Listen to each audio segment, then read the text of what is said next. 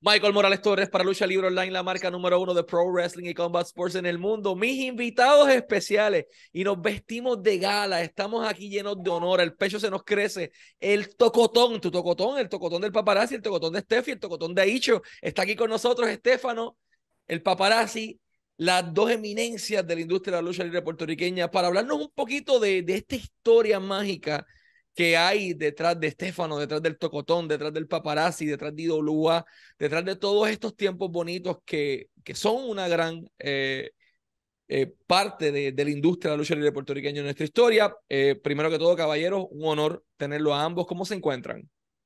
Oh, muy bien, muy bien. Preñado de alegría aquí con, con Dani Estefano, contigo una vez más, y saludos a todos los a todos los cibernautas, a todos los los fieles fanáticos. Saludos a todos los de Lucha Libre Online. Steffi, Steffi, ¿cómo saludos, Saludos, saludos, me encuentro bien, gracias, gracias por la oportunidad. Saludos a Paparazzi, Feli, este, saludos a ti, Michael, por la oportunidad, a Lucha Libre Online, eh, a todos los que nos están viendo y que siempre nos, nos extrañan, a Paparazzi y a Estefano. Gracias a ambos por estar aquí. El tocotón fue algo que marcó la vida de toda persona que ve lucha libre en Puerto Rico hoy día, punto. Quien te diga que no, te está mintiendo vil y cruelmente porque todo el mundo ponía el canal para ver IWA y lo primero que estábamos ansiosos por ver era qué había nuevo en el Tocotón, dónde estaba el chisme, o sea, la Como Hay era el programa número uno en Puerto Rico y el Tocotón era el segmento número uno en IWA, punto, los, los facts are facts. ¿Cómo llegamos a crear este concepto que todavía dos décadas después obtuvo el éxito que obtuvo y marcó tanto como marcó en la industria de la lucha libre puertorriqueña. Y pues quisiera comenzar con el paparazzi por el hecho de que fue el fundador de, de todo este concepto. Eh, bueno, te cuento, en el 99, perdóname, 2000, cuando finalmente Sabio me llama para IWA, nos reunimos en, el, en Los Pinos. Lo que pasa es que yo hacía la, la sección con, con Rey, el Café del Milenio, que fue un éxito el, el Dodge eh, semanalmente buscaba los ratings, los ratings del, del, del show del, del, Café del Milenio y los shares eran más altos, eh, eran más altos que el, que el resto del programa, porque el programa de Capitol era dos horas también. Pues Sabio me llama y me dice, bueno, invéntate una sección. Y yo, pues empezamos a hacer la sección sin opening, sin, sin ningún tipo de, de dirección. O sea, la, la, no tenía dirección. Era, era chismear. Pero a mí se me ocurre porque el tocotón era un beauty en toda baja de la, de la Becky, era un trans. Eh, y era muy amigo de mi mamá. Entonces yo, caramba, pues Becky murió, el tocotón no debe tener este copyrights. Pues sabio, se va a llamar el tocotón. El tocotón, tocotón hasta que empezó el tocotón. Pero entonces estaban los tres becados de Isaac Rosario, que era Estefano Dani, Tommy Diablo, el licenciado. El licenciado, doctor en jurisprudencia, Armando Gorbea, y la amenaza Brian. Esos eran los tres. Ya Tony y ya habían entrado al, al, a, la, escena. Ya Tony y ya entraron a la escena. Que de hecho debutaron conmigo y un saludo a ellos y son, son parte de mi vida también. Entonces, becaron, becaron a, a la amenaza Brian y a Tommy, que eran más flaquitos, pero los, los tres luchaban, pero como, como que se olvidaron del Dani, entonces Isaac, él, él, él, tiene una historia con Isaac y el Invader, no sé qué más, que la va a decir luego. Y entonces yo dije, te prometo que que tú vas a entrar. Entonces, como yo mencionaba a Estefano, mi camarógrafo imaginario, pues yo dije, oye, este, este es el indicado, porque trabaja bien, ¿sabes? se mueve bien en el ring, este, de unos ojitos bellos. Eh, Entonces, tiene el look. Y yo sabio, necesito el, el camarógrafo. Tengo un muchacho, pero ya la había ido a IWA, había hecho un tryout. Es una historia que él va a contar porque ya, ya el ácido viejúrico lo tengo acá arriba. Entonces hay unos detallitos que Dani tiene que yo no tengo. La cosa es que yo Machaca, machaca con sabio. Sabio, este muchacho. Oh, después, después, después. Ah, este muchacho, tú vas a ver, va, va a trabajar bien. Hasta que surgió Estefano debutando formalmente su personaje. Él se llamaba Danny Boy. Yo, man, al- no Dani, sé- Dani, Dani- Dani de Kid, Dani Dani de Kid. Danny de Kid. Pero sale como Estefano en aquel juicio final, que yo no sé, Marcos Morales, qué edad tú tenías en el 2001, cuando trajeron a Kane. Ocho años y fui, me acuerdo de ese evento. ¿Tú fuiste a ese evento? ¿Te acuerdas, Estefano, con los dos moñitos y con las gafas de piloto de, de la Segunda Guerra Mundial? Sí. Salió temblando de ahí, orinándose encima. Pues ese fue el debut que marcó.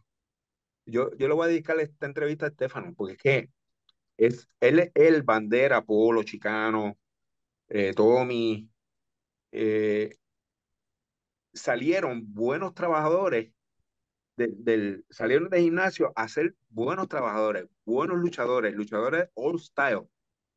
No luchadores de ahora que están ahora brincoteando y haciendo sanganería. Este, salieron, que dieron el todo por el todo, que hicieron su nombre, marcaron su nombre, hicieron su nombre una marca. Así que, Dani, tú tienes la palabra ahora. Gracias, gracias, gracias por esa introducción, pero sí, así mito fue. Eh, Tommy, a Tommy y a Brian se los llevan para IWA, pero Isaac Rosario, que en paz descanse, tenía, tenía, eh, quería que yo empezara en WWC. Él me quería en WWC. Entonces me dice, tal día estamos en Manatí para que te des la vuelta para presentarte con el Invader. Eh, yo fui. Disculpa que te interrumpa. ¿Algún motivo en particular por el que Isaac Rosario te quería a ti, particularmente para WWC y no para IWA? Eh, No, que yo recuerde, no era, lo que pasa es que todo lo que él entrenaba, él era fiel, él era un fiel eh, seguidor de WWC de Carlos Colón. Claro. Entonces, eh, todo lo que él entrenaba, él, él- él veía, él veía que tenía potencial y lo quería acomodar, lo bueno, bueno, lo quería acomodar en WWC. Por eso fue que se llevaron a Thunder y Lightning. Ya de ahí salió, obviamente, Carlito, este, Eddie Colón. Entonces, pues me quería en WWC. Entonces, me dice, tal día estamos en Manatí, ve para presentarte con el Invader. Pues entonces yo voy. Y cuando yo fui, pues estaba el Invader ahí mirando la lucha con sus espejuelitos. Entonces me, me presenta, este, José, mire, este es un eh, estudiante mío, muy bueno. Y el Invader me miró así, de arriba abajo. Siguió mirando la lucha, no, no me dijo nada, ni nada. Y yo me sentí mal, más mal se sintió Isaac Rosario, que se sintió, bueno, que me pidió disculpas, mil, de, mil disculpas me pidió contra Dani, yo no pensé que él iba a actuar así. Y yo le dije, no, no, tranquilo, no se preocupe. Entonces yo me quedé un poquito frustrado y ahí entonces Tommy Diablo va donde mí y me dice, brother, ya yo comencé en IWA, te voy, voy a hablar con Vitín para llevarte para allá. Y entonces ahí yo empiezo a ser como Danny de Kid, pero yo, todo, yo todavía no conocía tampoco, no, no era tan amigo de Paparazzi. Paparazzi iba, entrenaba allí en Isaac, pero no, no habíamos hecho todavía un clic. Entonces, eh, empiezo a hacer, empiezo, me dan la oportunidad en Carolina, me dan la oportunidad en Moca, ahí conozco a Sabio, este, empiezo a luchar, Sabio me dice, ¿qué nombre tú, cómo tú te llamas como luchador? Yo ni nombre tenía. Y él me dice, ¿cómo tú te llamas? Yo, Dani. Pues Dani de aquí, ah, pues está bien. Y así luché por primera vez en IWA en Moca. Entonces me lastimó la pierna, me la rodilla me la lastimé arrancando. Y ahí estoy como ocho meses fuera. Ahí es que yo hago close con paparazzi. Entonces ahí es que él me dice lo del Estefano, mira, vamos a hacer esto, ¿qué tú crees? Ahí hablamos con, él habló con, con Sabio, que yo estaba ready de mi rodilla, estaba ready para atrás. Sabio me dice como que no, yo creo que tú no puedes hacer ese personaje. Y yo, que no, ¿qué? Chacho, dámelo a mí para que tú veas. Me pinté el pelo de rubio y las gafas, hice lo- plumas, mil cosas y, y lo demás historia. Paparazzi, Sí. eh, Stefano llega por primera vez con el pelo pintado de rubio, la ropita de colores distintos, las gafas grandes, eh, los moñitos. ¿Cómo ocurre esta transformación? O sea, tú siempre tuviste en tu mente, Stefano se va a ver así. ¿O eso nació de manera natural con el mismo, No, con el mismo Stefano? no, él, él- salió natural de él. Él- eso fue su ocurrencia. Yo no le dije, mira, píntate el pelo. Yo lo vi en el camerino y yo dije, "Eh, anda para el carajo. Este, y entonces el, la preocupación que yo tenía era porque eh, yo salgo con Hugo. Entonces, la, Hugo es el que hace la, la, el, el opening de Juicio Final. Pero ahí yo salgo. Sale mi música, yo salgo, Hugo, y yo interrumpo, yo quiero una entrevista con Kane, la voy a conseguir. Entonces Hugo me dice, no lo haga, no lo haga. Pero espera un momento. Yo tengo a mi camarógrafo, entonces hago, hago la fanfarria y no sé qué más. Y, y, va a estar aquí ahora. Yo quiero a todos ustedes, les presento a Estefano y pone la música y sale, tú sabes, sale el cheering y todo lo demás y chacho, aquello se paró, aquella Pepín Cestero, ¡guau! Yo dije, esto es un, esto es un buen comienzo. Porque Sabio estaba mirando, estaban todos mirando. Y Dosh era el booker. ¿Sabe que Dosh, y, y Dan hicieron un clic rápido. Él empezó a usarlo rapidito, empezamos a hacer pareja. Me lo ponía en pareja para que aprendiera. Entonces Dani se ponía nervioso, a veces salían cositas que no salían tan bien como yo quería, y yo, Dani, lo cogía en el camerino, chico, pon atención, esto, esto, tiene que ser más agresivo, eh, esto, sabes, y, y, él bajaba la cabeza, y yo a mí me daba, me daba la conciencia, oh my God, pero era la única manera que él iba a aprender, y ya en el 2002 me estaba quitando el trabajo. Ahí fue que yo me fui a Estados Unidos y él arrancó solo. Hizo su nombre ahí y ahí fue que la IWA empezó a llenar, a llenar, a llenar completo. Este, en 2002, una cosa inexplicable. ¿sabes? La gente dijo, vámonos para acá, que esto está mejor. ¿Es así o no es así, Dani? 2002. Sí, sí, sí. Este, de momento, eh, todas las así, así mismo, cuando, cuando a mí me ponen con Feli, yo dije, bueno, se me va a hacer más fácil porque yo lo, estoy viendo, yo estaba como de manejador de él en la esquina y yo lo veía, yo veía todo lo que él hacía, cómo lo hacía, el timing, todo, todo. Entonces, yo salí de, de la escuela de Isaac, Isaac no era una persona que de, los de los entrenadores como ahora, que te dan muchos mucho high spot o te abren la, la, la, te abren la cortina antes de tiempo. Isaac siempre fue close y nunca te, te decía, no te decía nada, él te, te preparaba, pero no te decía nada, porque él, él tenía, él tenía él protegía tanto el negocio que no sabía quién iba a lograrlo y quién no. Entonces, pues yo, yo tenía ese, ese miedo, ese de esto de, de, de, de cómo luchar de los high spots, de lo que iba a hacer, cómo lo iba a hacer. Y entonces al estar con Feli, con Paparazzi en la esquina, pues ahí yo logré ir estudiando la cosa, después me ponían en pareja con él y el timing, a veces yo quería hacer muchas cosas y Feli me decía, no, eso no es así, bro. Esto no es dar vueltas, esto no es hacer movidas. Y esto, es, esto es con timing. Esto es así, así, así. Y ahí lo logrando escuchando a, Paparazzi, que yo le debo un montón. Gracias a, todo lo que me enseñó, es, lo que yo aprendí. Eso fue lo que yo aprendí. El, old school, que, es como se movía la lucha libre. Y hoy día yo me atrevo a luchar con cualquiera, no importa. Eh, se, se, se, trabaja como se trabaja lo old school, que eso es lo que a la gente le gusta. Y y así fue, hermano, perdí el miedo así. Ese primer show, Stefano, que pasaste a esa evolución de Danny the Kid a Stefano a la hora de salir por la cortina, yo presumo que los nervios estaban a mil por ciento, nunca te habías enfrentado a un escenario de esta magnitud. ¿Cómo te sentiste? ¿Qué tú tenías en la mente a la hora de salir? Una cosa es que te prepares Isaac Rosario para el momento de treparte el cuadrilátero, otra cosa es que de momento tú eres ya todo un entertainer y en tu primera noche tu debut es importante. ¿Cómo te sentías? No, y más, más aún que yo nunca luché en una independiente. O sea, yo salí de la escuela de Isaac para IWA. Yo no, yo no luché en independiente como hay muchos luchadores que luchan por ahí y van quemando la fiebre y, y, y, ajustando tuerca en el camino. Y, no, y nunca aprenden. nunca aprenden. nunca aprenden. pues imagínate, en los nervios, los nervios de punta, cuando tú ves esa Pepín Cestero completa hasta arriba, llena, en un momento donde, donde era con, con Hugo Sabinovich, que también es una de las figuras importantes en la lucha libre en Puerto Rico.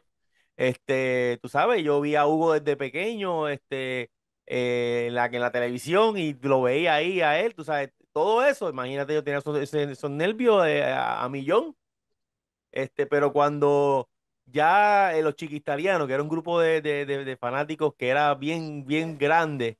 Si te esa gente está. ellos, Sí, brother. Esa gente, si te aceptaban, fíjate, cuando yo salí, los que gritaron como si yo hubiera sido Carlos Colón, eran, era- esa gente gritaba como si, como- y ahí yo me sentí como, como en casa, me sentí súper tranquilo y relax. Yo dije, ah, esto, fíjate, esto es un quitado. Tú sabes que los chiquitarianos eran, eran voz cantante de la IWA. Tú sabes que ellos, el, ellos, los presentaban como el, el, lo- el ringside vacío.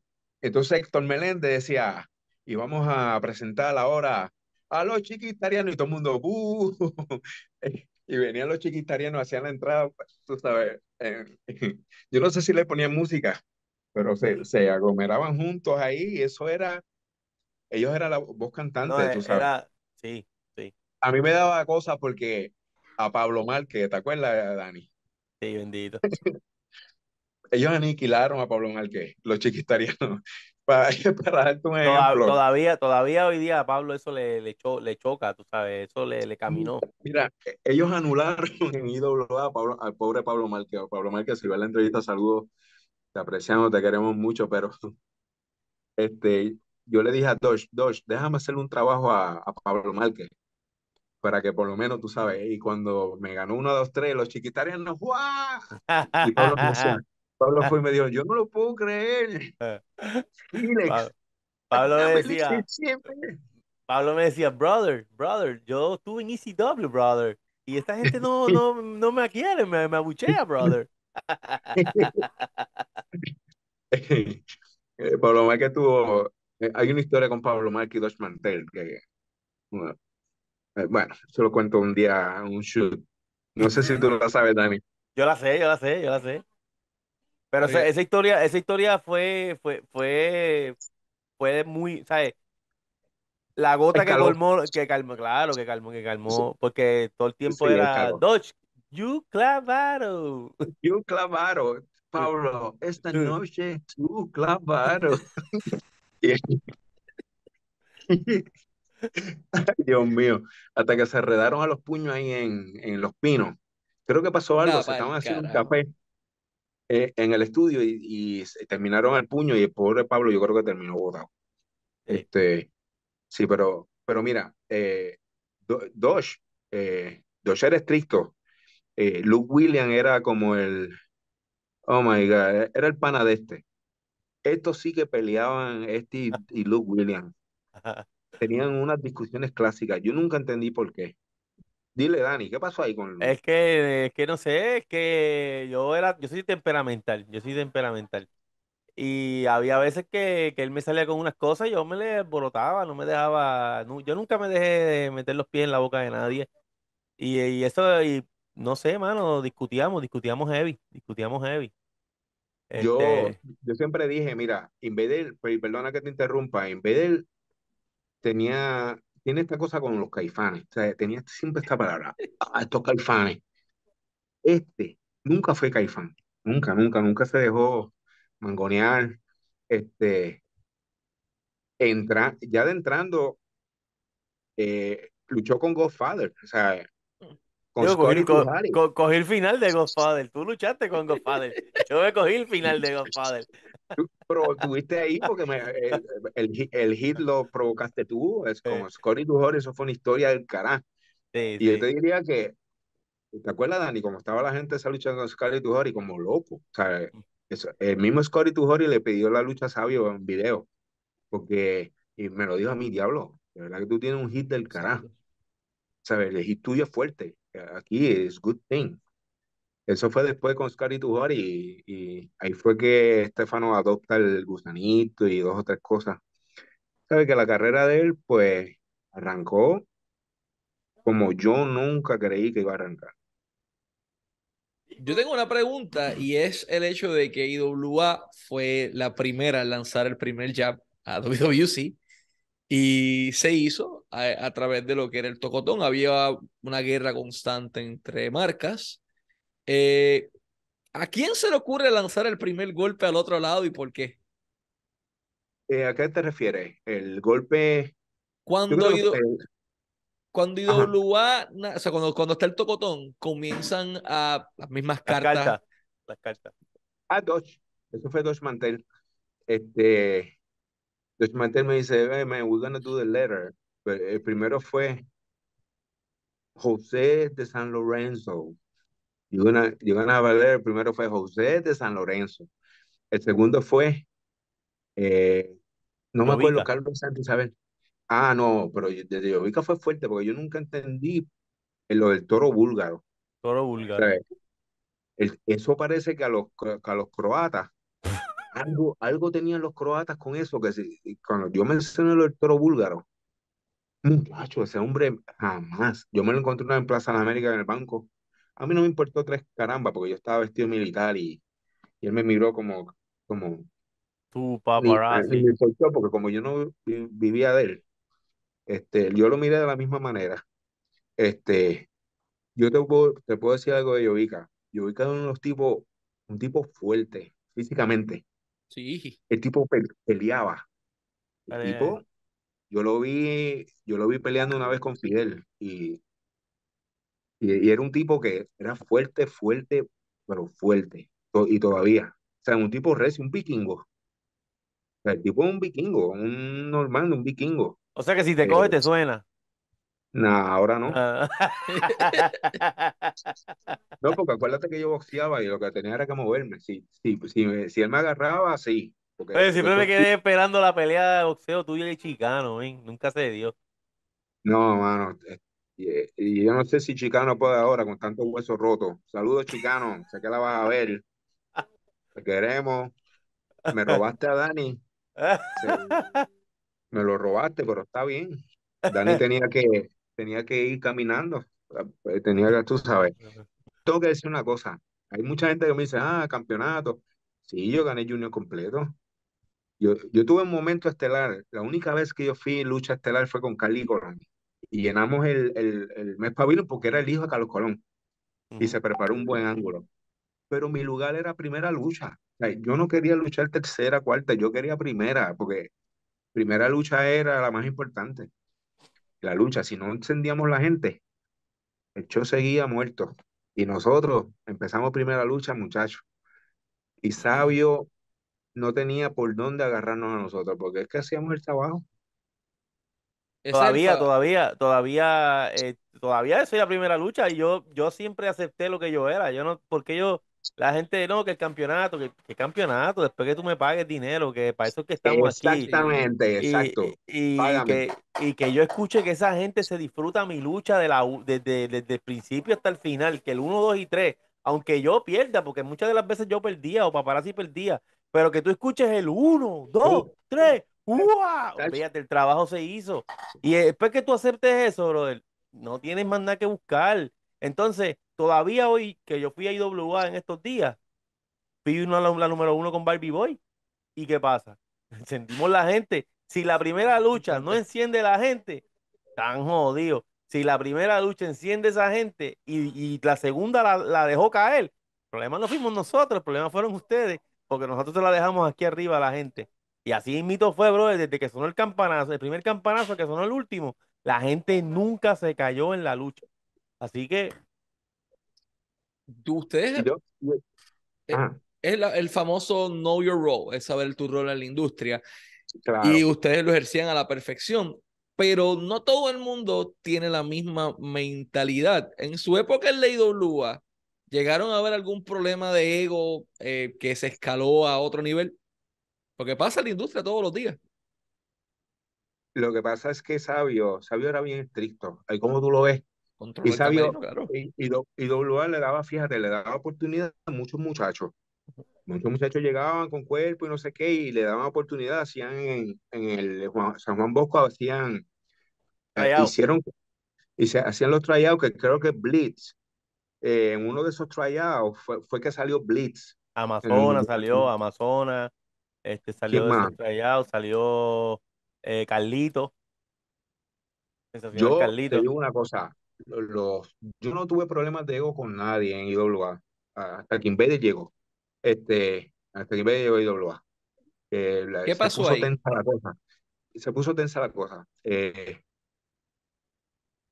Dodge era el Booker todavía, pero una vez Dodge se va, él, él se va acomodando, acomodando, Y e- esto yo lo quería contar al final de la entrevista, porque yo me fui al Army, me fui, me fui para un training cuando llegué, todos estos muchachos estaban en la SWS allá en, con el doctor Valga, y yo no lo podía creer, yo dije, yo, ¿cómo es, qué está pasando aquí? Yo veo a Shane, yo veo a Dani, yo veo, ¿qué pasó? Tú sabes, yo, yo no, yo, yo estuve desconectado 22 semanas en un monte allá en Fort Knox, Kentucky. Cuando yo llegué, yo no podía creer lo que yo vi. Yo dije, no, no, no, no. Esto, esto, esto va en picada, ¿sabes? Este, y creo que se había acomodado ya de Booker ahí. Todavía al sol de hoy, yo pregunto, yo pregunto hoy día, eh, no sé cuántos años después, y nadie sabe por qué a mí me enviaron para NWS, porque no fue que Ah, yo yo me te tengo, fui. yo te tengo la respuesta, te la tengo aquí, te te Ah, lo pues dale, dime la exclusiva aquí. El Invader, el Invader, él estaba, él estaba, ¿verdad? Sí. Pues, ahí está, Yo recuerdo ahí cuando, está. cuando a él lo Fíjate, anunciaron, eh, estábamos en Toabá, y a él lo anuncian como el Booker. Ya Dodge se había ido y qué sé yo. La única voz que se escuchó fue la mía diciendo, ya se jodió esto.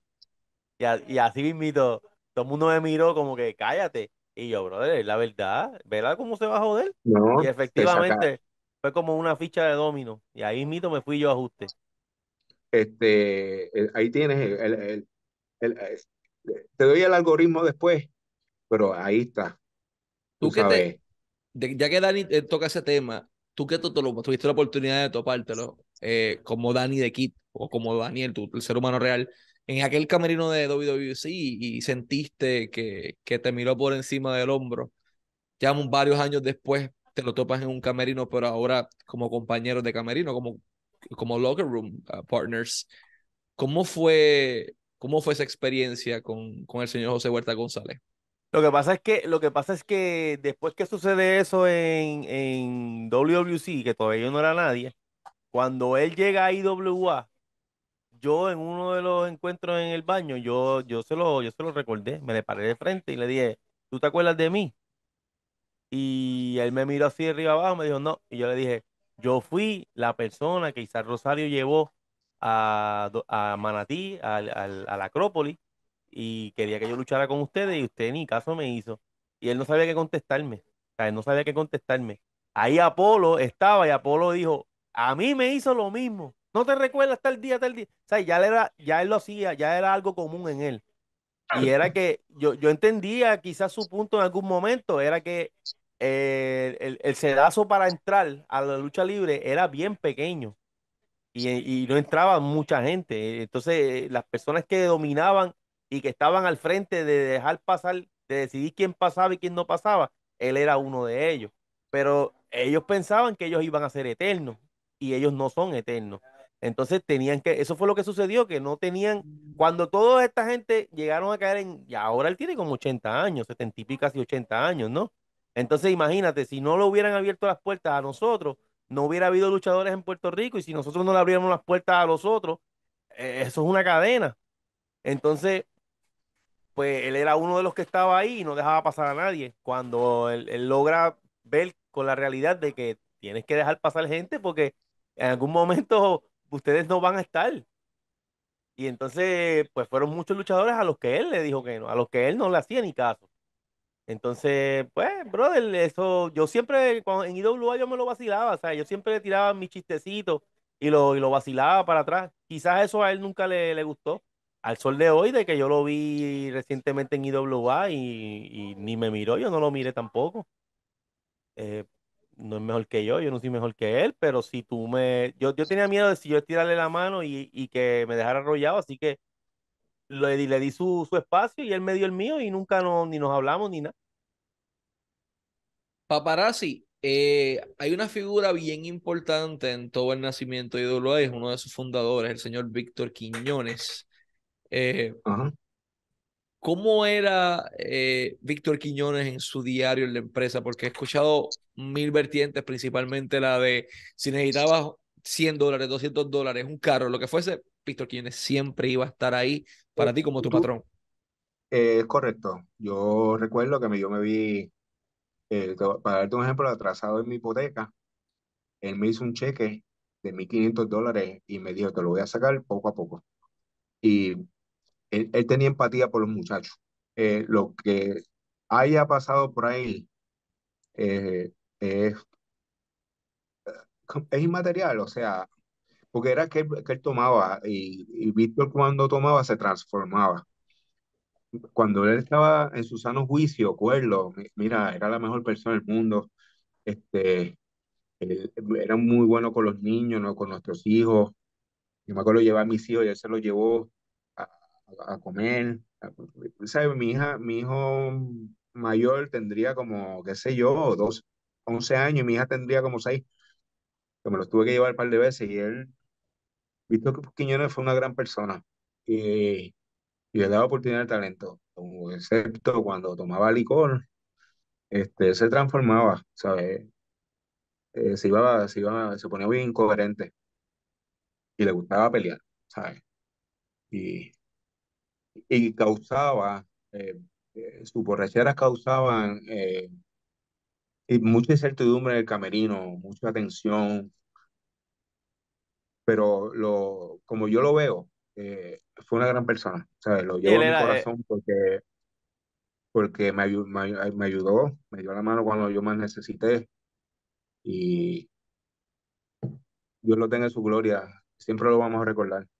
Él era, él era muy buena persona, él era en su, en su interior, era una muy buena persona, era, como dice Feli, él era muy, él le gustaba ayudar. Este, yo recuerdo una vez que estábamos en el Rubén Rodríguez y al otro día luchábamos en el oeste y yo no luchaba, yo luchaba, yo, yo terminaba ese sábado y yo le dije, mira, para que me den el dinero de la semana, porque siempre pagaban domingo.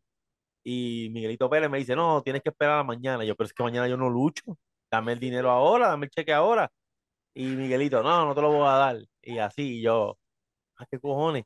Y yo fui donde, donde, yo andaba en un Mustang, yo tenía un Mustang que jalaba gasolina con velocidad. Y yo fui donde, donde, donde Víctor Quiñones, que en paz descanse, y le, le, doy- le explico lo que está pasando. Me dice, ese, en ese estaban usando un ángulo de un dinero a 15 pies de altura, eh, o un dinero que había en un maletín de, de, de los de Sabio, no recuerdo bien. Yo sé que Vitín ahí mito abrió la maleta, me dijo, y, Miguel no te quiere dar los cheques. Yo le dije, no, no me lo quiso dar. No importa. Abrió la maleta, sacó dos pacas de, dos pacas de las que habían ahí, que habían 100 dólares en cada paca. Obviamente el de arriba era de 20 y los demás eran de uno, pero eran, eran dos pacas, habían 200 dólares. Metió la mano así, sacó las dos pacas y me dijo, toma, eso es un bono. Y el, cuando te toque el cheque, pues te lo darán en la semana, no tienes que bajar para allá mañana. 200 dólares cash. Era, él era una persona que le gustaba ayudar, de verdad. Yo dije, coño, gracias. Y así mito ayudó mucha gente. Escuché gente que le hacía préstamos para los carros. Este, a mí me ayudó en ocasiones. Él vendía máscaras, en la Estrella de México y las vendía. ¿Qué pasa? Que en, Atillo, yo estoy de Atillo, en Atillo hay un festival de máscaras que ya, este, depende cuando pongan esta entrevista, ¿verdad? Pero es el 28 de diciembre. Entonces yo eh, vendía máscaras, las máscaras de luchadores para las máscaras de, esas, de ese evento y él me las dejaba súper baratas, él no, no le ganaba casi nada, pero él era así. Y yo le sacaba un billete y, y, y entonces cada vez para cuadrar él me decía, cheque, cheque, cheque, cheque. Y yo, eh, güey, espérate, con calma. Y ahí yo venía y le pagaba, le cuadraba lo que debía, pero era una persona muy buena. Es lamentable que cuando bebía se volvía, brother, un revólver sin inscribir. Tú no sabes con quién le iba a coger. Él tenía como una ruleta, le hacía así, y el nombre que cayera, ahí iba para joder contigo. Y jodió conmigo muchas veces pero yo le paraba el caballito en seco, a mí no me importaba que fuera eh, fuera. No, y, y Sabio, por otro lado, los sábados. Sabio se transformaba los sábados. ¿Te acuerdas, Dani? Sí, Mira, Sabio jueves podía estar cool y un viernes, pero el sábado, como era televisión, pues Sabio se iba, había dos camerinos a la Pepín, pues Sabio se iba al último y llevaba un maletín que pa- la maleta de Sabio, sí, era enorme, enorme, enorme, enorme.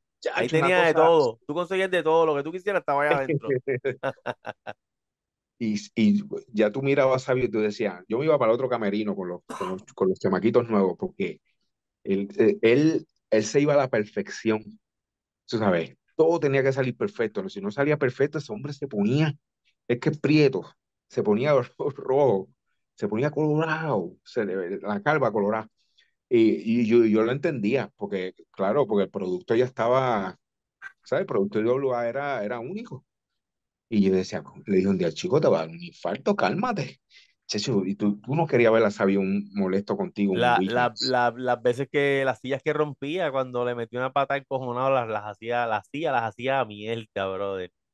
Una vez me, veía en ese monitor que no salía, una vez me mandaron, me mandaron a grabar con la cámara a Primo Carnero, que le iban a dar una prendida a Polo y salía por una puerta. Pero ellos nunca me, ellos no explicaban el ángulo, o ellos no querían explicarlo. Solamente me decían, Estefano, vas a grabar para esa puerta. Y habían fanáticos. Entonces yo como un bobo, estaba Polo firmando autógrafo y yo como un bobo mirando, grabando la cámara, la puerta. Entonces la gente me pasaba y me decía, Estefano, ¿pero qué tú grabas? ¿Estás grabando la puerta? Entonces yo, pues, para no verme tan, tan idiota, cambiaba el ángulo, movía la cámara, movía así, de momento te trae para la puerta. Pero yo no sabía cuándo era el cue que Primo Carnero salía, brother. Papi, la cosa es que, en eso que yo volteo así para grabar a Apolo, cuando de momento yo veo que la puerta, ya Apolo estaba en el piso y yo nunca, cuando volteé la cámara ya era tarde, papá. Chacho, yo, y ahora como yo se lo digo a Sabio que yo no grabé esa mierda. Y yo voy para allá, eh, tipo, toma, ahí está la cámara, me dice, ¿cómo quedó? Eh, ¿lo grabaste? Y yo, eh, ¿pasó algo? ¿Qué? Chacho, no, no, no, no grabé a Primo Candelo cuando salió. Me cago en la... que le metió una patada a una silla. La silla la hizo mierda. Y yo ahí como que, chacho, ese hombre encojonado ahí rompiendo todo. Yo de anda para el carajo.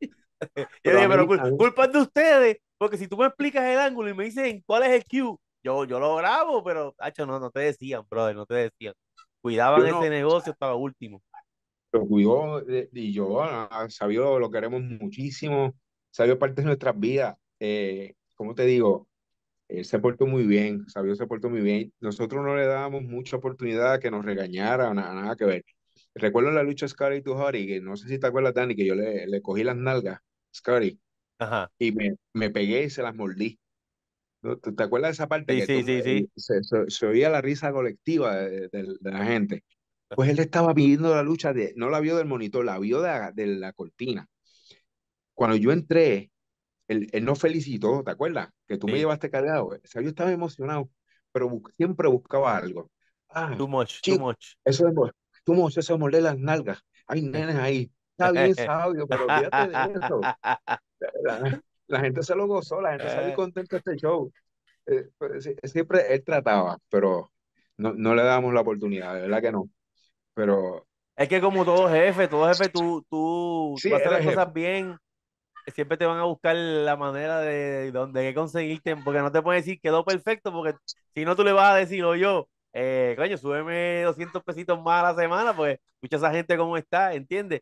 Ellos mejor te dicen, pa, coño, hubieran mejorado aquí o hubieran mejorado acá, y tú te quedas como que, coño, la gente estuvo todo el tiempo trepada, gritando, y tú me vas a decir a mí que por esto tú me vas a decir algo, no, fíjate de eso, brother. Pero eso es parte de, fíjate. Y yo te voy a decir una cosa aquí, lo voy a decir sin ningún, ¿verdad? Eh, eh, sin modo de ofender, la, yo creo que la empresa aquí en Puerto Rico que más arraigo está teniendo es IWA por, Sí. por los, por los ángulos. O sea, eh, es la que yo veo que, que, que tiene más movimiento, que tiene eh, mejor calidad en cuestión de video y todo. Ellos, ellos están siendo eficientes. Eso quiere decir haciendo mucho con menos.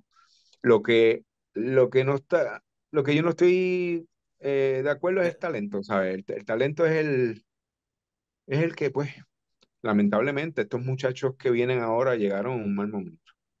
Este, ellos llegaron a la industria en un mal momento. A mí me da pena porque muchos muchachos tienen el sueño de, muchachos buenos, bueno. Hay muchachos buenos que no, ¿verdad? Que no menospreciamos, pero llegaron lamentablemente a un momento malo en la industria. Yo creo que nosotros fuimos los, los- somos los consagrados, tú sabes. Vivimos, yo creo que la, la, la etapa, la etapa de Carlos fue en los 80, nosotros fue en, en el nuevo milenio y, y lo logramos, ¿sabes? El, su- eh, hoy mismo en el correo el, el cartero me dijo, adiós, ya, ¿por qué tú no te metes a busque? Lo hace el, el cartero, el que, que me estaba atendiendo hoy en, en el Ah. correo esta, esta mañana. Este, O, o me, o me pregunta por Estefano, mira, ¿dónde dejaste Estefano? El, el tocotón sigue sonando. eh, Sabio Vega de la IWA, porque la IWA de verdad que es una marca bien, bien grande en la industria, eh, eh, está en el libro de la historia. Mencionaste el tocotón y pasó algo después de obviamente la época dorada de IWA, en donde se vuelve a revivir, al menos por tres noches más, lo que era el tocotón, lo que era Estefano, lo que era el paparazzi, lo que era toda la familia de IWA, los, los old timers, como les llaman, o sea, lo que era Apolo, lo que era Ricky Bandera, eh, lo que era también la nueva parte de la nueva generación como Mr. Big, este, entre muchísimos otros. ¿Cómo fue esa experiencia de, ok, tenemos un family reunion, tenemos un, un, high school class reunion y de momento hay un desmadre aquí, hay un desmadre acá, pero el público está contento con lo que están viendo de igual manera fue, fueron demasiadas cosas a la misma vez por lo que he escuchado en múltiples entrevistas, así que ¿cómo fue esa experiencia en el 2019? Y me gustaría comenzar con Estefano en esta ocasión en vez de con, con Paparazzi. Te estabas con la palabra en la boca, casi casi, pero vamos a escuchar a, a Estefano primero. Este, bueno, yo para mí fue grato porque obviamente yo llevaba ya tiempo quitado, yo me había ido de Puerto Rico en el 2017, por, después de María, eh, estoy en Miami, aquí en Miami no hay lucha, no hay nada, estoy enfocado en otra cosa. Siempre uno tiene su, pero yo no veo nada, de, yo no veo nada de lucha, yo no sigo nada de lucha, yo, no veía nada. Entonces, al recibir una llamada de sabio, tipo, eh, estamos planeando hacer esto y contar conmigo, pues me sentí, tú sabes, orgulloso, grato, porque aunque uno no, no lo, quizás yo no lo vea así, pero yo fui uno de los precursores de la IWA, eh, porque cuando IWA arranca, eh, que arrancó con muchos mexicanos, japoneses, ¿sabes? Y después de eso que vino el boom donde estaba Feli, donde estaba Chicano, donde estaba Estefano, donde estaba Tommy Diablo, Ricky Bandera, Apolo, fueron los que le dieron el molde Chain. Y yo fui uno de ellos. Entonces, al contar conmigo, pues me sentí. Luego, cuando yo decía contra, pues, ¿sabes? Me van a, me van a viajar para Puerto Rico, voy a ver a mi familia que está allá. Este, tres días de lucha. Pues yo estaba, yo estaba pompeado, yo, yo estaba pompeado. Eh, yo sí vi mucho tirijala de, de ambos lados, pero acuérdate que ya eso es como menudo, que, que, que han pasado tantos integrantes por menudo que cada uno tenía su rol y su, entonces cada uno quería jalar para su lado. Pero a mí no me importa, el primer día nos pusieron de Babyface, el segundo con Paparazzi, hicimos el, el trabajo bien de Babyface, el segundo día nos pusieron de Rudo contra los indios, en paz descanse eh, Chris Youngblood.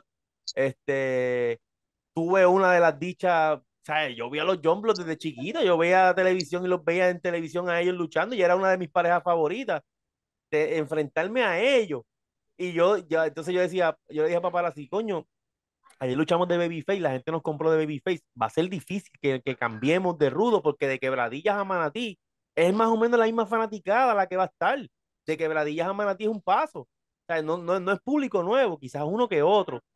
Entonces, no, ¿sabes? ¿Cómo vamos a hacer para que nos compren de rudo y que a ellos los compren de babyface? Olvídate, hicimos el trabajo porque nos compraron de rudo a nosotros y a los indios, que ellos mismos, el día antes ellos pelearon con Miguel y Castillo y la lucha fue, eh, no fue tan buena. Ellos mismos fueron donde nosotros y nos felicitaron mil veces. Brother, la lucha quedó quedó muy buena, quedó excelente, gracias. La gente estaba ahí, los mismos indios nos decían a nosotros. Y todo eso, brother, para mí eso fue más grato, eh, esos recuerdos. Que la dejaron caer, pues fue otra cosa porque fue, fue, un problema. Los tres días para mí fue un error. Tan cerca las canchas fue un error. Pero el talento estaba ahí, mano, y la gente estaba ahí. Este, eh, fueron muchos, fueron muchos, y todo lo que pasó después, backstage, los problemas y los tirijala, pero yo en, sí, yo me sentí súper bien. El tirijala, fíjate, tuvo razón de ser, porque, mira, no, no por menospreciar, pero querían poner a, ¿cómo se llamaba este chamaquito? Este, Electro era. Ah, Electro. O sea, ¿cómo era posible que, que, creo que era Denis Rivera de, de la idea, de poner Electro como campeón mundial? Planchando a Ricky Bandera. Jamás en la perra vida eh, eso podía suceder. ¿Sabes? Ni, ni, ni, ni, metiéndole un tiro en la cabeza. Pero, pero, pero, vamos, Electro, Electro es un chamaco que tiene, su tal, tiene talento, es un buen muchacho, pero, pero, e, era el, no era el momento ni la manera de cómo, ¿sabes? Eh, también había que entender a, los Booker, este, Bandera está en México, Apolo está en Estados Unidos, o sea, eh, eh, tienen que tener un campeón del patio. Este, había que hacerla, ah, no sé, no sé, pero sí, el Kirijara era ese. ¿por, qué no se lo dieron a Mr. Big mejor? Que, es el tipo que sí trabaja como, como bestia. Eh, a él era que él tenía que darle ese campeonato. Este, y no es que menosprecie el talento de él, pero ponte a Espectro, por ejemplo, en el tiempo. Electro, Electro, Electro. Electro, Espectro es nuestro pana también. Eh, eh, ponte Electro en el 2002. ¿Qué lugar hubiese tenido Espectro en el 2002? Electro, Electro. Electro. Electro, Electro. Porque Espectro fue campeón. No me cojan mal, no me cojan mal, pero. Electro, sí, pero ¿qué está diciendo Espectro? Electro en el 2002 hubiese sido un junior completo. Junior completo. Sí. pero, pero, pero es, lo mismo, mira. A mí la gente me dice, cuando nosotros salimos de IWA, y después menospreciar el talento, pero para yo lograr tocar el campeonato intercontinental, nunca lo toqué el campeonato intercontinental, nunca lo toqué. Pero ¿quiénes eran los campeones? Shane, el Lobo Andy Anderson, este Jean-Pierre Crazy, Jean-Pierre Lafitte. Jean-Pierre Lafitte. O sea, eran, eran, brother. Había, tenía que darle con, con, con, con un Había liga. Había liga. No es que uno, no, pero yo estaba comenzando. Cuando nosotros salimos, después de eso cualquiera cogía el campeonato intercontinental y lo tocaba y era campeón. Entonces, Ahí tú, ahí tú, ahí el mismo fanático comparaba y sabía que, que, la cosa no estaba bien porque, porque, porque cualquiera podía ser un campeón intercontinental, ¿entiendes? Y entonces a eso es que yo entiendo el punto de, de, de, de Félix, que, que Electro en el tiempo de nosotros hubiera sido un junior completo, de ahí quizás no hubiera pasado. Eh, obviamente, pues al tiempo que estamos ahora, pues los chamaquitos juniors son los que están más o menos moviendo el peso pesado que son los que están volando de un lado para el otro y son los que le están dando la oportunidad ahora. Pero si, si luchaban en el 2002 como luchan ahora, no lo hacían porque no, trabajaban para la gente. eso es lo que quiero decir. No, no, los muchachos de ahora no trabajan, ellos trabajan para ellos. ¿Sabes? Ay, vamos a volar aquí. Ay, vamos a hacer esto. Eh, hacen cosas. ¿Sabes? No, no, no tienen psicología. Yo estaba viendo WWE, eh, como dato curioso, eh, estaba eh, viendo a mi cuñada que está en un hogar de ancianos. Estaba viendo a los justos contra yo no sé qué pareja. Psychic. contra Hit Rose, y fue hace poco. Psychic. Yo, ni y el otro le daba Psychic. Y Psychic. Y Psychic. Y yo decía, diablo, ¿cuántos Psychic? Eso es un psychic, un psychic de Sabio Vega, te tumba los dientes y te recogen en camilla, una, dos y tres. Yo lo primero que pensé fue, este, este es el final de Shawn Michael. Exacto. Antes, antes. Hasta Stevie Richards usaba de final. Tú tenías que respetar el final. Antes, para, para los 80, tú no podías hacer un DDT porque esa era de Ron Starley. Eso era un final. Un pipe driver era un final. Bueno, le, le pasó, le pasó a Bandera. Eh, cuando Bandera fue a WWF o WWE, no sé si ya había cambiado la sigla. Ricky Banderas hizo como un detalle, un X Factor. Así, exacto. Y, y estaba X-Pac en el camerino y le dijo, hey, bro, ¿sabes? Cabrón, ¿sabes? Estaba viendo con mi final. Y, eh, y ahí Bandera como que, oh, oh, I'm sorry. Ya después con el tiempo, pues Bandera era Bandera y se encontraron en México y son panas, X-Pac y, Bandera. Pero para aquel tiempo, X-Pac estaba aquí, Bandera estaba, tú sabes. Y, y eso es, ¿sabes? Tú no, tú no, si tú no respetas los finales, eso, eso es lo que te pasa. Que, que antes los finales eran finales. Y ahora yo he visto un par de detalles, esos que dice Feli, este, sidekick, el otro rebota en las cuerdas, cuando viene, sidekick, y el otro, pero ven acá, ¿y qué es eso? Se van a matar ahí nadie. me dio asco, o sea, ver eso y yo dije, yo, yo, yo creo que yo puedo en WWE con lo que sé, porque hacían lo mismo, o sea, hacían lo mismo, pa, kick. Mira, yo tengo, yo tengo el network de ese, porque yo tengo Xfinity acá, el internet, y tengo el network ese de WWE de gratis, y yo, lo, las veces que lo he puesto, es para ver en WO, para ver WCW, y ayer estaba viendo luchas de WCW, pero del ochenta y pico, 86, 87. Yo no soporto la era, esto de ahora, esta, esta lucha, yo no la soporto, mano. No la puedo salió, un documental muy bueno de Ric Flair esta semana. Ah, sí, lo vi. Sí, vi, vi los cortes, sí. yo quiero dialogar algo antes de irnos por cuestión de tiempo, pero y mucho se habla de Sabio, mucho se habla de, de Vitín, pero no se habla mucho de Miguelito. Y Miguel Pérez, hijo, particularmente, tuvo un rol sumamente importante porque él corrió IWA por un periodo de tiempo. ¿Cómo fue trabajar con él? Yo te voy a decir, eh, cuando empezó IWA, Sabio, eh, él, corría la taquilla, hacía esto, él, él, como que hacía todo y no, y no, no delegó. Tenía el booking, no, esto es lo que yo vi, no delegó. Miguel tenía su, su escritorio ya, yo no, no sé qué hacía. Eh, yo creo que era las canchas, las canchas, él buscaba las canchas, creo. Ah, buscaba las canchas. Este, eh, Dodge entra, entra a la escena. Ahí, ahí que se va arreglando, pero no tomó, tomó más de un año en que Dodge pusiera las fichas donde iban. Miguel, Miguel es, yo te diría que uno de los mejores luchadores del mundo. Miguel es un trabajador del carajo. Y en su personaje del malcriado, eso fue, él, tuvo mucho arraigo. Este, Miguel, yo creo que se vivió el personaje, ¿cierto, Dani? Lo que pasa es que, lo que pasa es que el que conoce a Miguel sabe que, que su pasado, en su pasado, pues, este, eh, tenía que ver con, eh, era, era, era el personaje. Entonces, el que, el que sabía, el que veía a Miguel en, WWE, en WWC en, en los 90, sabía que las promos de Miguel no eran muy buenas, no eran las mejores. Entonces, con el personaje este, fue, fue, fue lo mejor porque si se le olvidaba algo, focus, focus, focus. Y ¿sabes? ahí el tipo lo, se desenvolvió. Pero era, él era, la gente lo veía como un personaje, pero él era así. Él era así. Él era así, mira, él a veces estaba hablando con Víctor algo serio y yo venía y me metía hablando algo serio. Ah, verdad, es Miguel. Este, fulana de tal le pegó los cuernos a fulano, pero entonces Miguel, pero bien serio. ¿Pero qué? ¿Qué tú haces aquí hablando estupideces? Váyase cagado. Víctor se reía porque yo, yo entraba, él hablando con cosas serias y yo, ay, ¿verdad, Miguel? Sí, yo creo que tú tienes razón. Pero, ¿qué, qué carajo tú hablas?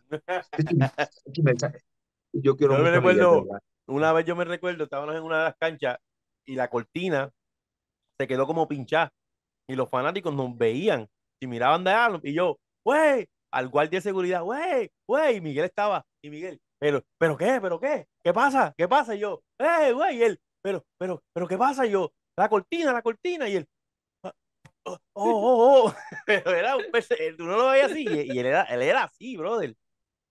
Yo a Miguel, yo a Miguel le debo, le debo un montón, porque cuando Miguel y Castillo eran los campeones mundiales en pareja y, tienen que entregar las correas ante Chicano y Estefano, que estaban comenzando, no todo el mundo de su generación acepta que dos chamaquitos nuevos los derroten. Todo el mundo sabe, Leo, que muchos de, esa época tienen. Y si no es DQ o no sé, pero no, no, quieren, no quieren perder y Miguel y Castillo nos pusieron a nosotros super over. Tan es así de que yo con Castillo hice clic de que Castillo y yo luchamos una vez en la Pepín, luchamos, duró como 30 minutos la lucha y la gente nunca se quedó callada la boca, la gente siempre estuvo ahí gritando, Castillo me dejaba trabajar. No a todo el mundo Castillo lo dejaba trabajar. Castillo cogía a uno y le daba un 100 a 0 y cuando tú te dabas cuenta te, te había barrido el piso contigo. Pero Castillo a mí me dejaba trabajar. Miguel, en una de las luchas, perdona que te, que te interrumpa, en una de las luchas estábamos en Hardcore Weekend, eh, Chicano y yo contra Miguel y Castillo por los títulos que perdimos, fue en Carolina, en el Guillermo, en el Guillermo Angulo de Carolina.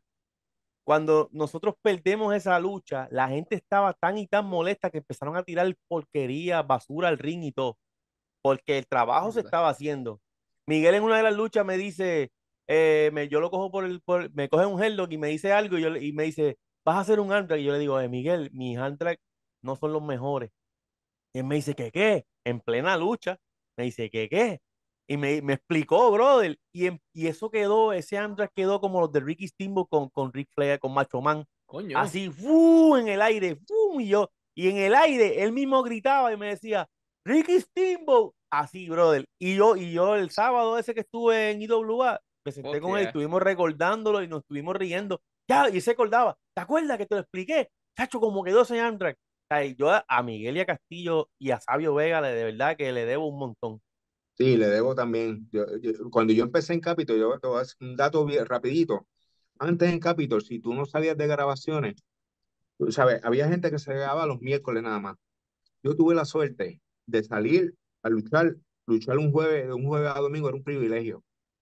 Yo tuve la suerte de entrar en, ese grupito, primera lucha con Jovica, casi siempre, o con Mario Vuelta, no sé qué.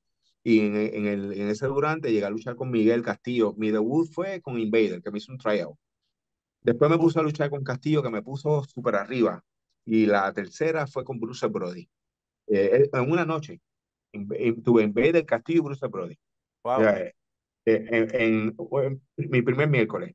El sábado sucedió lo que sucedió.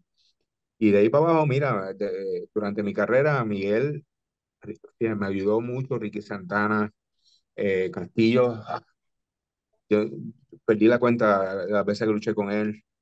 Pero para contestarte la pregunta, Miguel, el rol en la compañía, eh, él hacía sus cosas en la oficina, él no, no tenía, él no se metía en el booking. En, el booking no, no, no se metía. Posiblemente te decía, te daba un consejo, mira, esto puedes hacerlo mejor, pero, pero nunca entraba, siempre se portó muy bien. Él era loco con las luchas de nosotros, él, Miguel era loco con las luchas de paparazzi mía. Yo recuerdo cuando llegábamos de luchar, él decía, él me paraba, en si era la Pepín, en el pasillo, tú estabas arriba ahora, ¿verdad? Y yo, sí, ¿cómo yo lo sé? Y yo no sé, porque la gente se escuchaba, se escuchaba ahí, yo sabía, el guau, guau, guau, yo sabía que eran ustedes. Y es, es él se vivía las luchas, el papá de Miguelito, que en paz descanse. Ave María, José Miguel. Ese señor, brother, era loco con nosotros. Él, él, era loco con el tocotón. Él me decía, ¿cómo es que tú, cómo es que tú hablas? ¿cómo, cómo es que tú? Y yo le decía, eh, eh, eh, eh, encontramos aquí, el más lindo, y él decía, ah, se reía, mano, y eso a mí me, me, imagínate, una leyenda como Miguel Pérez, padre, este, y Miguelito me decía, bro, el papi se ríe un montón con la sesión de ustedes, él no se la pierde. Tú sabes, todas esas cosas, macho, mano, eso es, para mí es más gratificante.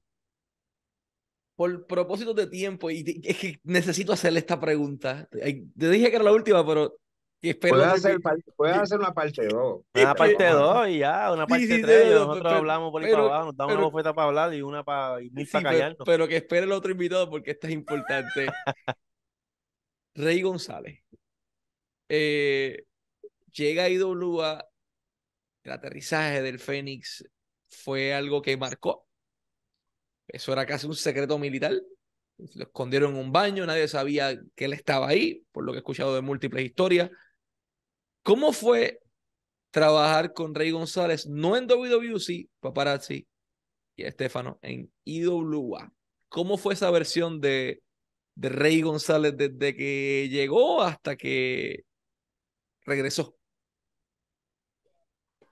Eh, por lo menos Rey González es mi gran amigo. Eh, hay un dato que mucha gente no sabe, que eh, Rey González debutó como Rey González conmigo, porque íbamos para todo rápido, íbamos a, a Florida, él estaba como Condor en el 90, que ya la lucha estaba más o menos, estaba Eric Embry, faltó alguien y le dijeron a Rey, quítate la máscara, da la vuelta y lucha con este, luchamos 20 minutos eh, empate, y de ahí es que sale Rey González, eh, de ahí surge. Rey González es mi amigo. Eh, sí, Rey González era más, un poquito más chic, no, no, no, egocentrista, pero él, él protege mucho su, su, su nombre. O sea, digo que Rey es una combinación de Carlos, Ric Flair y te diría que uno de los luchadores que hizo mucho dinero en la industria, que, ¿cómo se llama? Llenó muchos estadios. Rey González, ahí como tú lo, eh, como lo vemos. A mí me duele mucho cuando lo critican ahora, que si está gordito, no. Rey González, Rey González y González hizo mucho dinero para la, tanto para Capitol como IWA. Eh, mi amigo, mi, mi hermano, lo, lo aprecio, lo mucho. Me... Yo lo que recuerdo después de Rey, Rey en una de esas grabaciones, eh, eh, cuando yo estaba todavía con Isaac Rosario, pues antes de Tommy y Brian estar en IWA, pues los tres, como dijo Paparazzi al principio, los tres que más potencial teníamos eran Brian, era Tommy y, y era yo. Pues Rey González fue a, la escuelita de, de, de Isaac Rosario con una cámara de estas VHS gigantesca a grabarnos. Y wow, cuando yo vi a Rey González grabándonos, yo dije, brother, fíjate, chacho, que estamos ya al otro lado. Y nos grabó y, y él, y él le gustó lo que vio, me, se sentó con nosotros y me dijo, yo, tú sabes, era Rey González y, él, y ir a la escuelita ahí de nosotros y darnos, y darnos ahí este, ese, ese empujoncito de decirnos, mira, este, está muy bueno lo que están haciendo, yo voy a ver este video a Carlos a ver qué nos dice.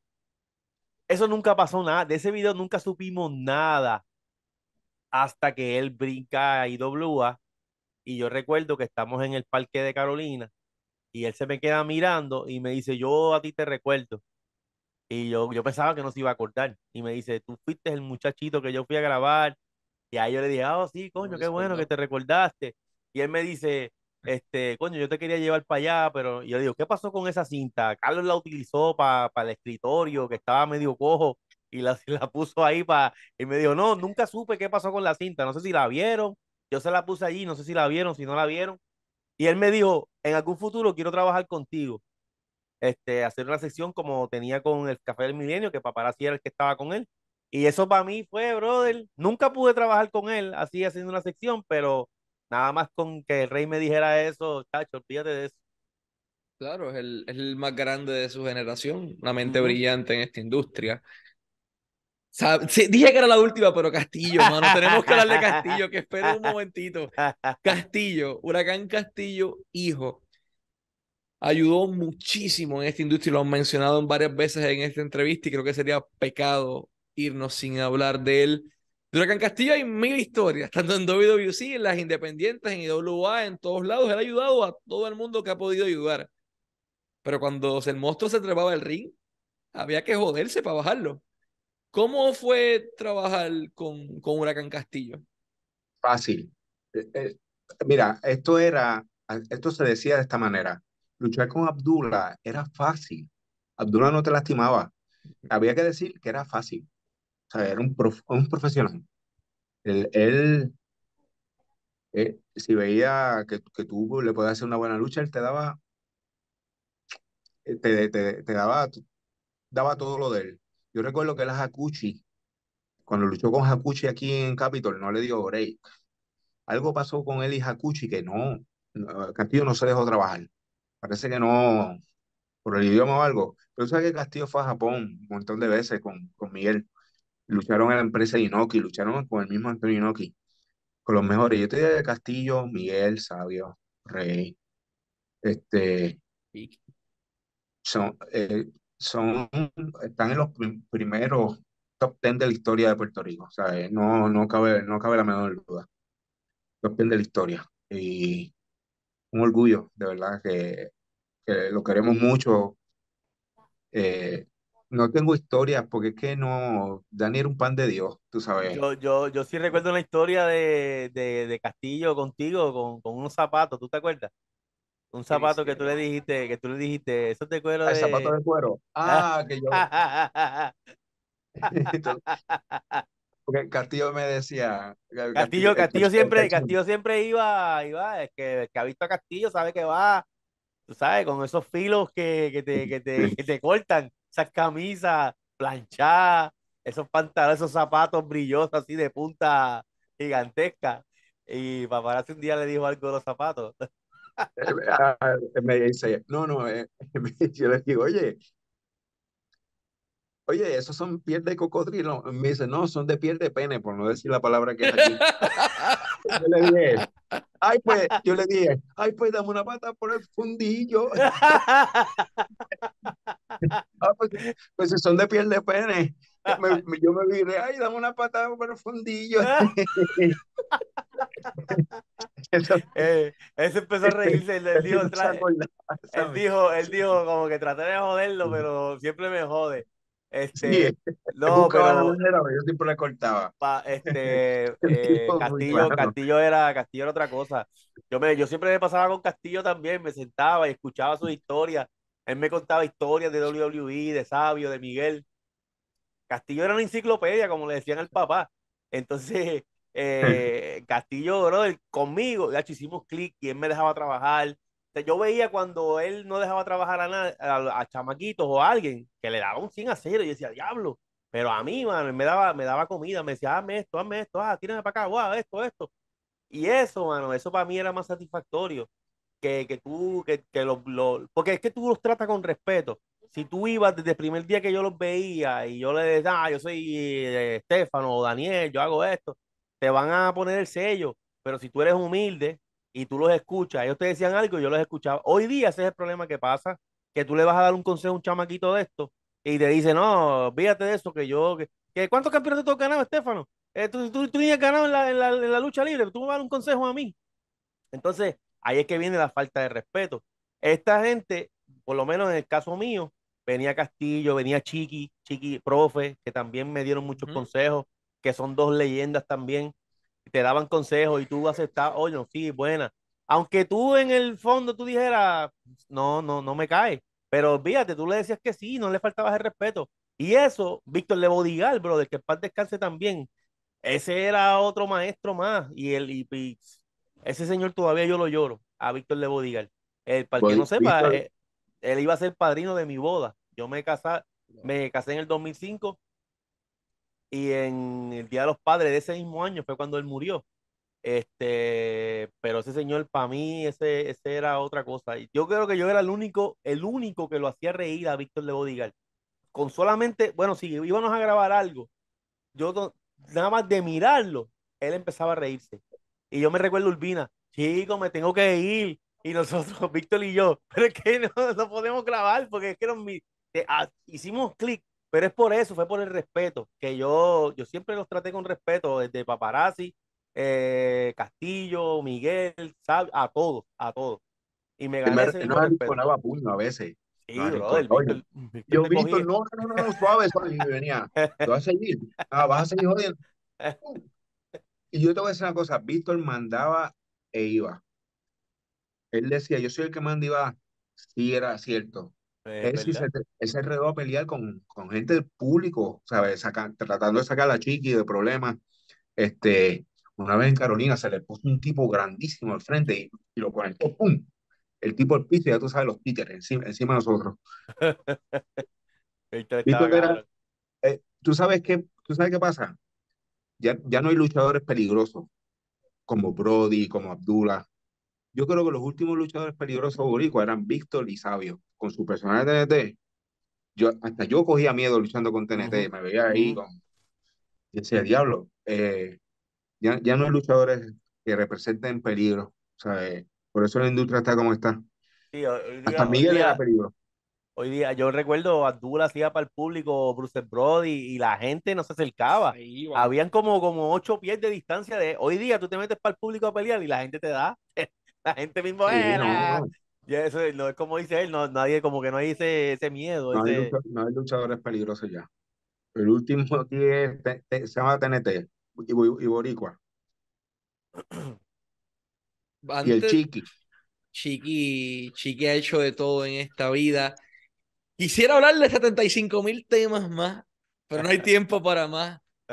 Hay que hacer una segunda parte de esto, eh, pero antes de irnos, 25 de febrero del 2023, Kissimmee, Florida, UCP va a tener el tocotón una noche más con, con Estefano, con Steffi llevando el tocotón a Florida por, por una noche adicional.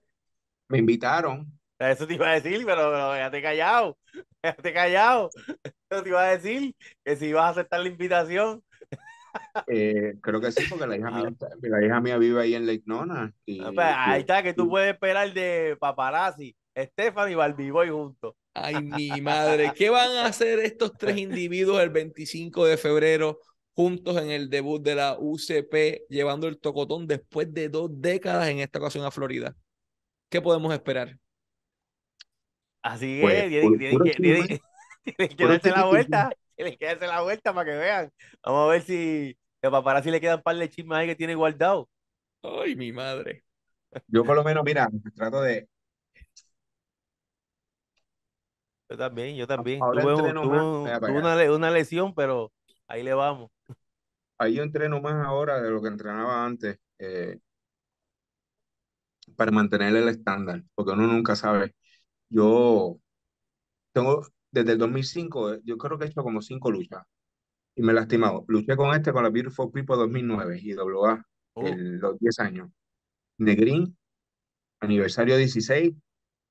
¿Qué más? Santino. Eh, el, con Santino fue la última, última. Eso fue un blast con Santino Marella. Eso fue brutal. O sea, That was a good match. a- abrimos aquel show. eh, fue, fue un fracaso total, pero lo disfrutamos. ¿Cuál, cuál fue ese show? ¿Cuál fue ese show? ¿Cuál fue ese show? Triple W. las tres W. Oh, Triple W. Estuvo Boogeyman. Hubo un par de gente en ese show.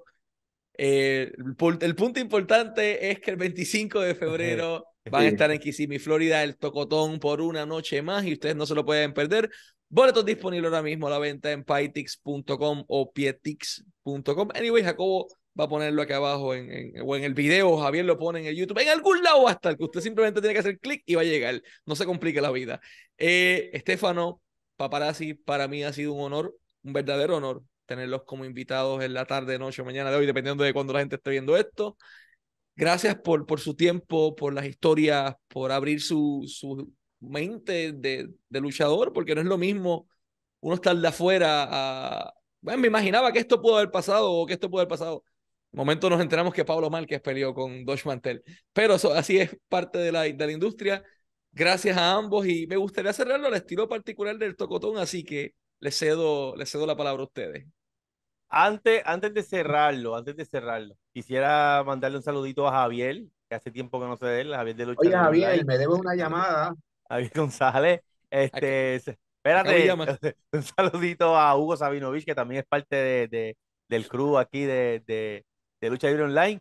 También este, que nos, pues, me pueden seguir a mí en, en este, Estefano69 en Facebook, Extefi con X en Instagram, igual de la misma manera Extefi69 en, en TikTok, que quiero subir mis seguidores de TikTok porque quiero hacer, quiero hacer live en TikTok. Así que, eh, paparazzi, ¿tienes algo que decir para cerrarlo? Bueno, este, Félix, Félix T46 en Instagram, Félix Tapia en Facebook, eh, por mi nombre. Y ¿tú quieres ver, hacer algo del tocotón? Hugo, ¿qué te pasó con el profe? Ay, se jodió, se jodió la entrevista. ¿Cuál Yo era el no sé- miedo, Hugo? Tú sabes, tú sabes que yo creo que tenía, que tiene que tener una morcilla atra- atravesada en el estómago. Por eso es que no Mm. luchó. ¿Mm? ¿Qué tú crees? sé lo tuyo, Hugo, voy a averiguar más. Porque yo te conozco bien Y, de- y, de, a- y de atrás. Y de bien atrás. Ahí está, ahí está. Profe, el profe está encojonado contigo. Y el profe estaba en manos. Sí, sí. Yo sé que Hugo le, va- le podía meter las manos al, al profe, pero en el zipper. bueno, y esto ha sido todo. Si lo esperaba por todos ustedes. Claro está. Esto Pues vamos. cotón, esto cotón mío, El esto cotón del tocotón, paparazzi. El tocotón, el tocotón de todos nosotros. Llévatelo ahí, chao. Llévatelo.